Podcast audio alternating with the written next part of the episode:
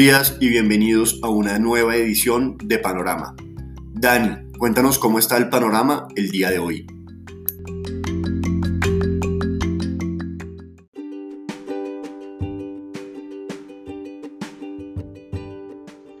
Buenos días y bienvenidos a un nuevo episodio de Panorama. El panorama del el día de hoy es indeciso, eh, ligeramente se empieza a ver algo de valorizaciones en los futuros del día de hoy, donde la noticia del día es un mejor comportamiento de los PMIs en el mundo, principalmente en la zona euro y también en el Reino Unido reflejando la fortaleza de la recuperación económica de los países desarrollados, en cuenta sus mayores niveles de tasas de vacunaciones y a la espera también de que el mercado eh, confirme también unos buenos resultados del PMI en Estados Unidos.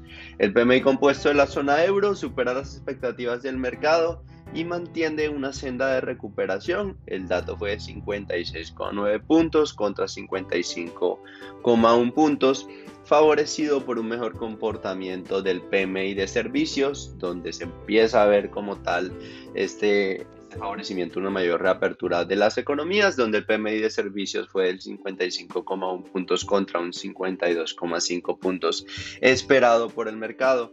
Eh, también se puede ver que sigue el crecimiento del PMI manufacturero, el cual fue del 62,8 puntos contra 62,5 puntos. También se dieron a conocer los datos del PMI de Alemania y Francia, donde el PMI manufacturero alemán se ubicó por debajo de lo esperado por el mercado, fue 64 puntos contra 65,9 puntos, afectado por una mayor pérdida del impulso de, de las fábricas principalmente debido al empeoramiento por sus problemas de suministro aunque esto fue compensado por sorpresas en el PMI de servicios que volvió a terreno eh, expansivo, el dato fue de 52,8 puntos contra 52 puntos esperado por el mercado.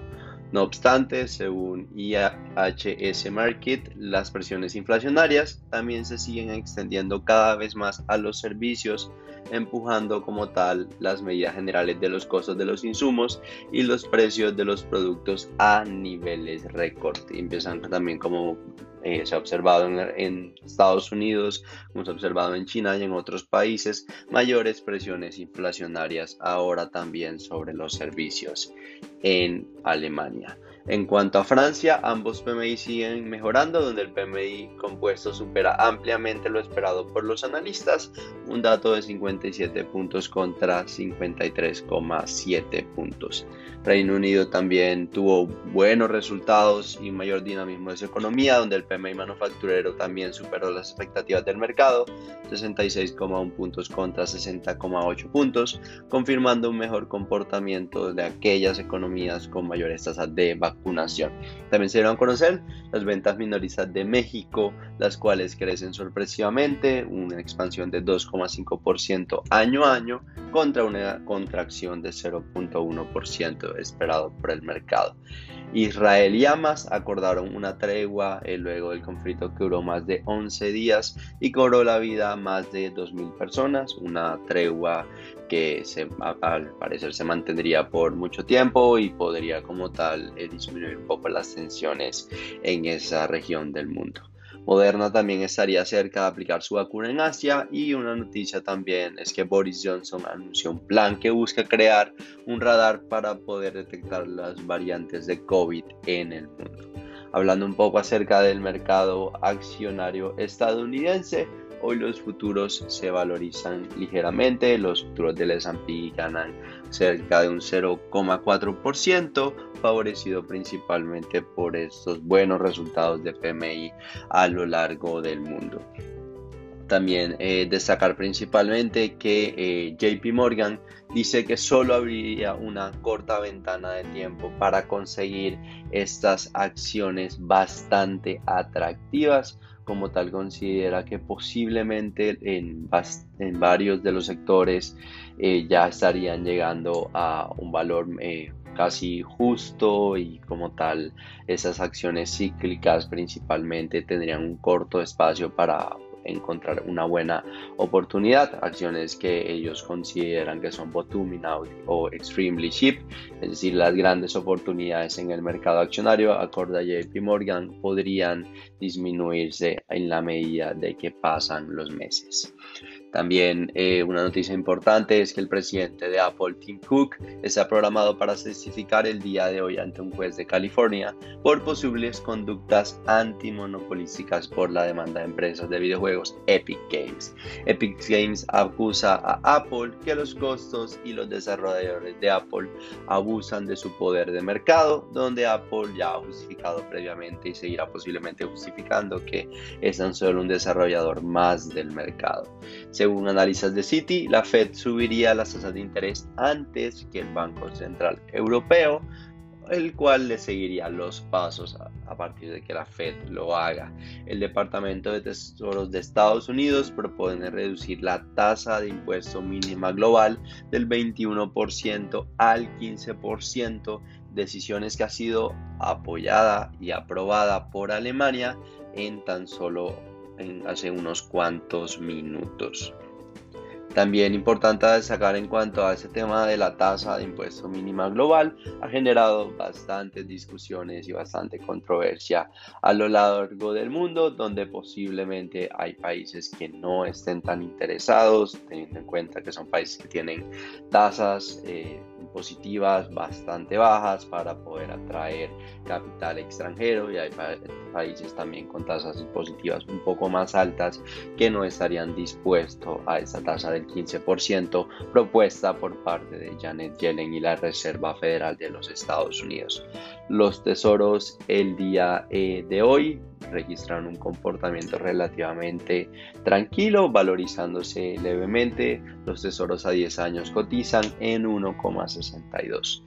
También es eh, importante destacar que eh, según JP Morgan, los inversores extranjeros estarían comprando bonos de China, especialmente inversores institucionales, teniendo en cuenta que su participación extranjera pasó del 3,2% al 3,44%. En cuanto al mercado de materias primas, vemos eh, valorizaciones en los precios tanto del crudo como del Brent, donde el crudo en referencia WTI cotiza a 62,8 dólares por barril y el Brent a 65,9 dólares por barril. Eh, principalmente eh, también se está como tal a la espera de una mayor reactivación eh, de la economía y cabe recordar que este importante suceso que tuvimos como tal con el hackeo en Estados Unidos ya fue resuelto. En cuanto también al mercado de divisas, podemos ver un comportamiento generalizado eh, del dólar del día de hoy, donde el dólar en la jornada estaría, eh, estaría el dólar el día de hoy fortaleciéndose eh, levemente tanto contra las divisas de la región contra y, como tal mostrando un debilitamiento o un comportamiento básicamente lateral contra las divisas desarrolladas. El euro cae cerca del 0.25%, donde el DXY está em, moviéndose niveles eh, cercanos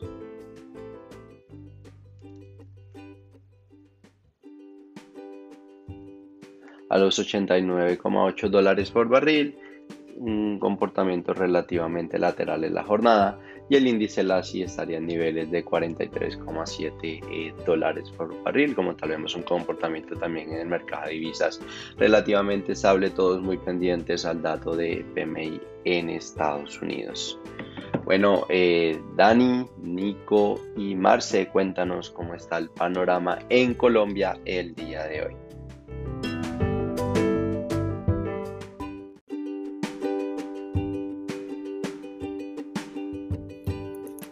Buenos días Raúl, muchas gracias. Vamos a hablar de las noticias de Colombia. Para destacar, en el día de ayer se presentó otra jornada de negociaciones entre el Comité del Paro y el Gobierno Nacional, donde no se llegó a lograr un acuerdo y donde el Comité del Paro anunció dos nuevas jornadas de manifestaciones a lo largo del territorio nacional.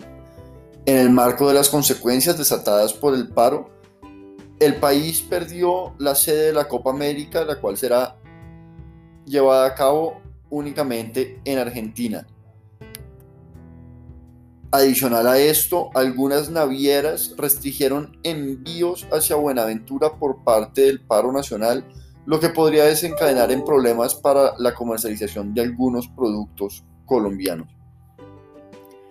Igualmente, pese a rebaja en la deuda colombiana, el ministro de Hacienda anunció que Colombia accederá al crédito que necesite sin ningún inconveniente. Para terminar, y como consecuencia de los diferentes disturbios ocurridos en la ciudad de Bogotá, la alcaldía decidió instalar el puesto de mando unificado en el Portal Américas, uno de los epicentros de las manifestaciones en la ciudad. Bueno, Dani, cuéntanos cómo está el panorama de renta variable para el día de hoy.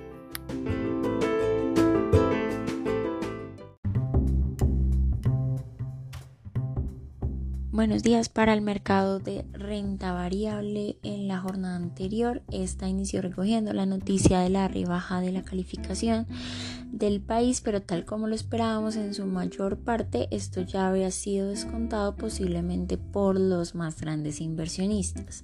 Se negociaron en total 115 mil millones de pesos, donde la especie más transada fue Preferencial Bancolombia con 19 mil millones de pesos la especie que más se valorizó fue Grupo Argos con 2,62%, mientras que la especie que presentó mayores caídas a diferencia fue Preferencial Grupo Argos con una caída del 4,23%. Al inicio de la jornada se alcanzó a presentar caídas cercanas al 2% en el índice, pero terminó cerrando con una variación del menos 0,87%. Por parte de Noticias Corporativas, la Junta Directiva de Bancolombia autorizó la renovación de plazo de vigencia de la autorización de la oferta pública del programa de emisión y colocación de bonos ordinarios, bonos verdes, bonos sociales, bonos sostenibles y bonos subordinados del emisor por cinco años adicionales. Este prospecto que había sido aprobado en 2018 por un cupo global de hasta 3 billones de pesos.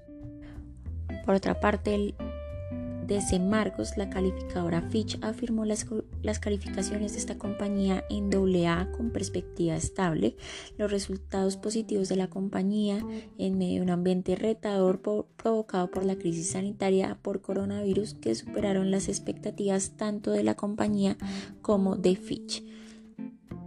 Y finalmente, una de las noticias más importantes, Ecopetrol, Banco de Vivienda, Findeter y Financiera de Desarrollo Nacional son las cuatro entidades que la calificadora S&P redujo su calificación debido a la gran exposición a riesgo soberano, pasando así las tres de triple B negativo a doble, a B más, de perspectiva negativa a perspectiva estable.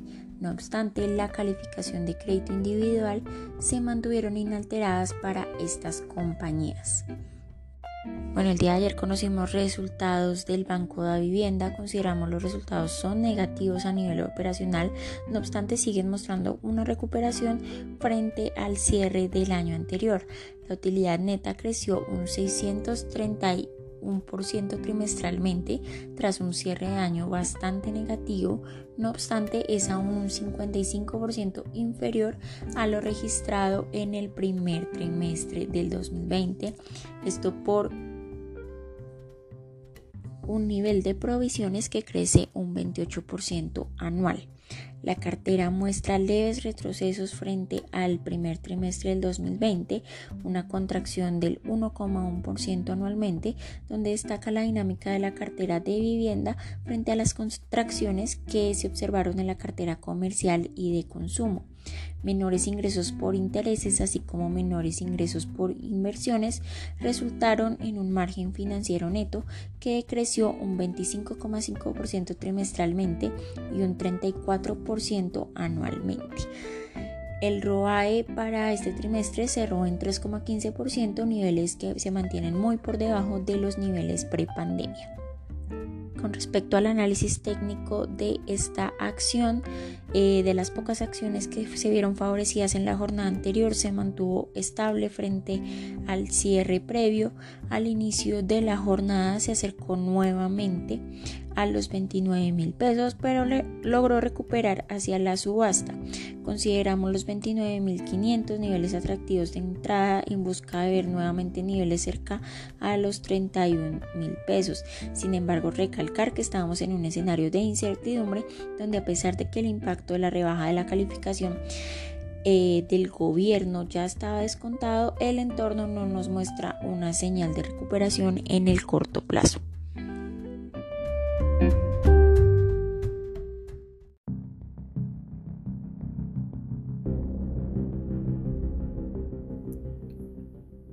Buenos días, Dani, muchas gracias. Eh, vamos a hablar del dólar. En la jornada de ayer, el dólar abrió con un gap alcista de 74,75 pesos con respecto al cierre registrado de la jornada anterior. Esto se debe principalmente a un resultado sobre la decisión tomada por Standard Poor's de reducir la calificación de la deuda soberana para Colombia a W Sin embargo, pese a abrir en los 3.759 pesos con 70 centavos por dólar, el dólar tuvo una tendencia a la baja hasta cerrar en los 3.718 pesos con 80 centavos, donde el volumen transado fue de 1.010 millones de dólares.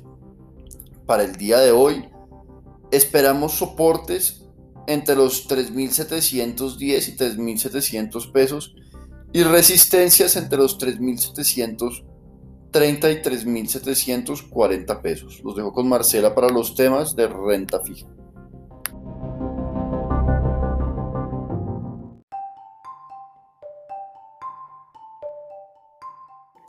Buenos días Nicolás y buenos días para todos. Durante la jornada de ayer la curva testa fija se desvalorizó 9,66 puntos básicos. Esto debido a que el mercado ya había descontado parcialmente el recorte de la calificación de Colombia después de que se diera el retiro de la reforma tributaria al inicio del mes. Los inversionistas extranjeros continuaron demandando títulos, aunque en menor proporción en comparación de jornadas anteriores y los locales se mantuvieron ofertando papeles. La curva TSUR se desvalorizó tres puntos básicos en promedio siguiendo la curva testasa fija. en el mercado se negociaron 2,1 billones de pesos distribuidos en 1,3 billones para el CEN y 0,8 billones para Master Trader con respecto a la deuda privada, se negociaron 478.192 millones de pesos, en donde el 51% de las operaciones correspondieron a títulos con tasa de referencia IPC. El ministro de Hacienda, José Manuel Restrepo, está buscando reforzar la confianza de los inversionistas luego de la reducción de la calificadora del país a grado especulativo. El ministro dijo que existe un consenso en que Cualquier nueva propuesta no debería perjudicar a los colombianos de clase media, en cambio se basará en cobrar impuestos a los ricos y al tiempo que se protege a los más vulnerables. Adicionalmente, en la entrevista que mantuvo con la República, el ministro Restrepo dijo que confía en que la economía colombiana crezca 5% este año. Hoy habrán subastas en operaciones de expansión que incluyen repos a 3 días por 15 billones de pesos y a 31 días por 1 billón de pesos. Mercado internacional amanece hoy con las bolsas de Asia mixtas, Europa mixtas y los bonos del Tesoro de Estados Unidos a 10 años amanecen en niveles de 1,62, por lo que en el mercado de renta fija local podría presentar algún tipo de corrección durante la jornada. Este fue el panorama para el día de hoy. Esperamos que tengan un buen día y un feliz fin de semana.